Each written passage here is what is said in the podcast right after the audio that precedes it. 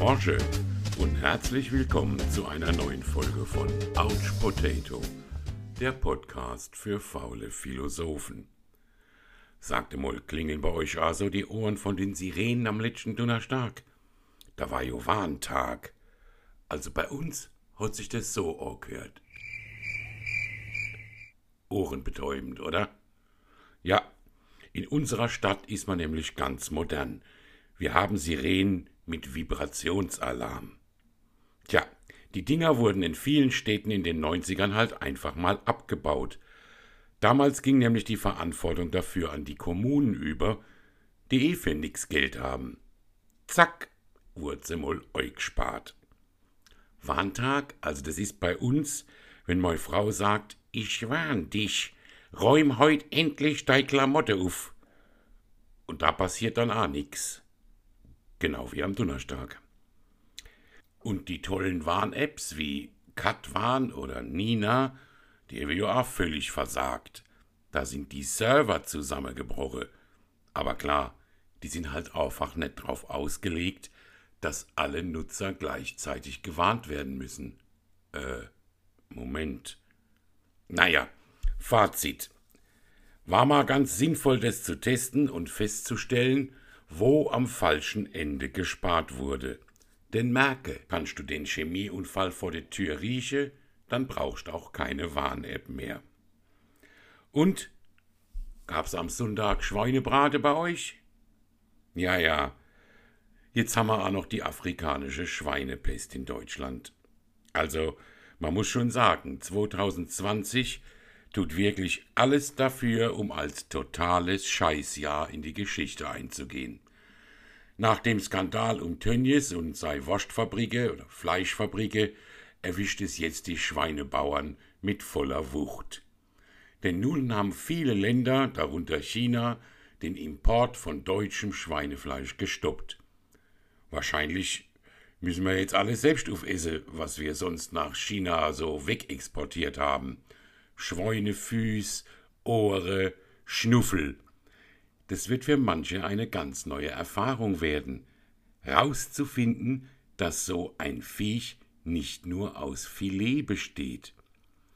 Gesundheitlich besteht aber kein Risiko. Die Schweinepest ist nämlich ungefährlich für Menschen. Ja, aber für Schweine ist sie tödlich. Gut, heutzutage kann man oft das eine vom anderen nur etwas schwer unterscheiden. Donald Trump, äh, keine Ahnung, wie ich jetzt auf den komme, Donald Trump hat dem Journalisten Bob Woodward mehrere Interviews gegeben. Und der hat jetzt ein Buch drüber geschrieben. Und zwar kein nettes, also aus Sicht vom Präsidenten. Dazu muss man wissen, dass Woodward in den USA sowas wie eine Legende des Journalismus ist – er hat nämlich damals den Watergate-Skandal aufgedeckt und Präsident Nixon damit zu Fall gebracht. Also ich sag's einmal so, wär ich Präsident, würde ich bei einer Interviewanfrage von Woodward denke, oh, oh, oh, immer gut aufpasse. Aber der mediengeile Donny doch nicht. Deshalb hat er ihm auch erzählt, dass er schon Anfang Februar gewusst hat, wie gefährlich Covid ist. O-Ton Trump vom 7. Februar Das ist tödliches Zeug. Man atmet einfach Luft ein und das ist, wie es sich überträgt. Und angesichts von bald 200.000 toten Amerikanern klingt der nächste Satz mehr als zynisch. Trump am 19.03. zu Woodward ich wollte es immer herunterspielen. Ich spiele es auch immer noch gern herunter, weil ich keine Panik erzeugen will. Ja, wenn man keine Panik erzeugen will, da stehen 200.000 Tote schon völlig in Relation. Klar. Ah, und die Waldbrände, die hat er sich jetzt einmal angeguckt. Aber die haben natürlich nix mit dem Klimawandel zu tun. Es wird wieder kühler werden. Sie werden schon sehen.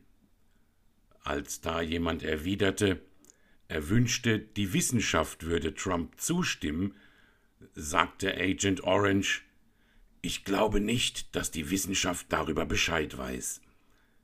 Bei so viel geballter Dummheit und Ignoranz muss ich mich echt beherrschen, dass ich nicht ins Mikro kotz.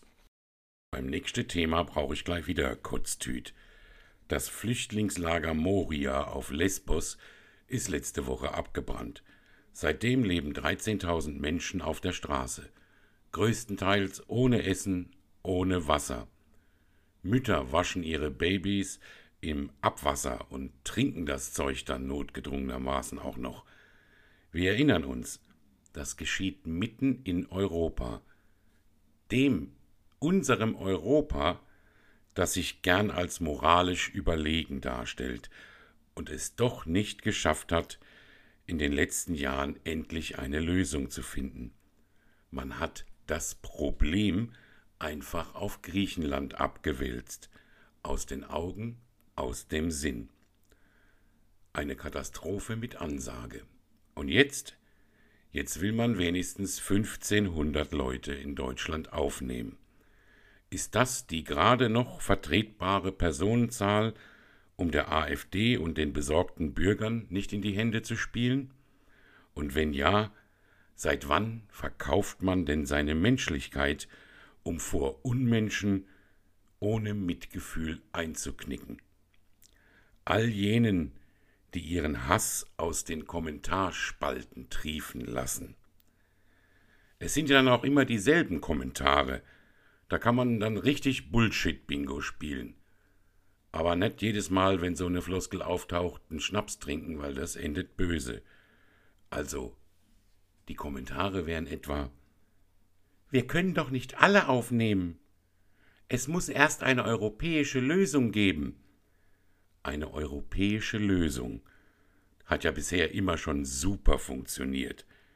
Ich kann doch auch nicht als fähiger Arzt am OP-Tisch stehen und den Patient verrecken lassen, nur weil die anderen Ärzte gerade keinen Bock haben.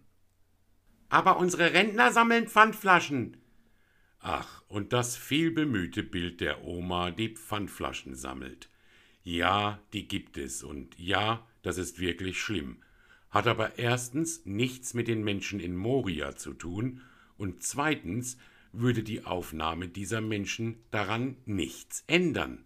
Warum also gehen dann die Corona-Schreihälse nicht mal für die Rentner auf die Straße und sei es nur zum Flaschensammeln? Hm? Ich warte. Das sind doch alles Brandstifter. Man darf sich nicht erpressen lassen. Genau. Alles Verbrecher. Glückwunsch. Sie sind offiziell zertifizierter Rassist.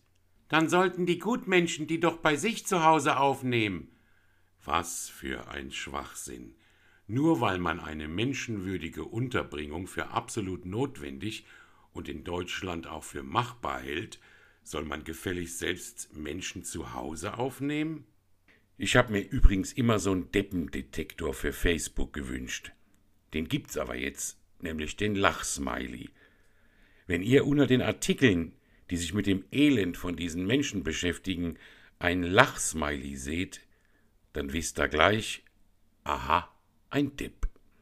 Einer, der zu Hause in seinen vier Wänden auf der Couch sitzt und seinen Hass ins Netz gießt.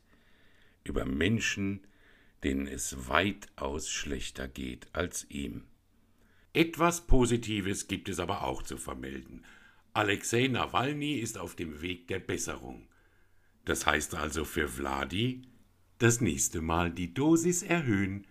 Dabei war alles so schön geplant, denn das Gift war genau so dosiert, dass er im Flugzeug sterben würde. Hätte auch funktioniert, wenn sich dieser überambitionierte Pilot nicht zum Helden aufgespielt hätte und in Omsk notgelandet wäre einmal mit Profis arbeite. Aladon, bis demnächst.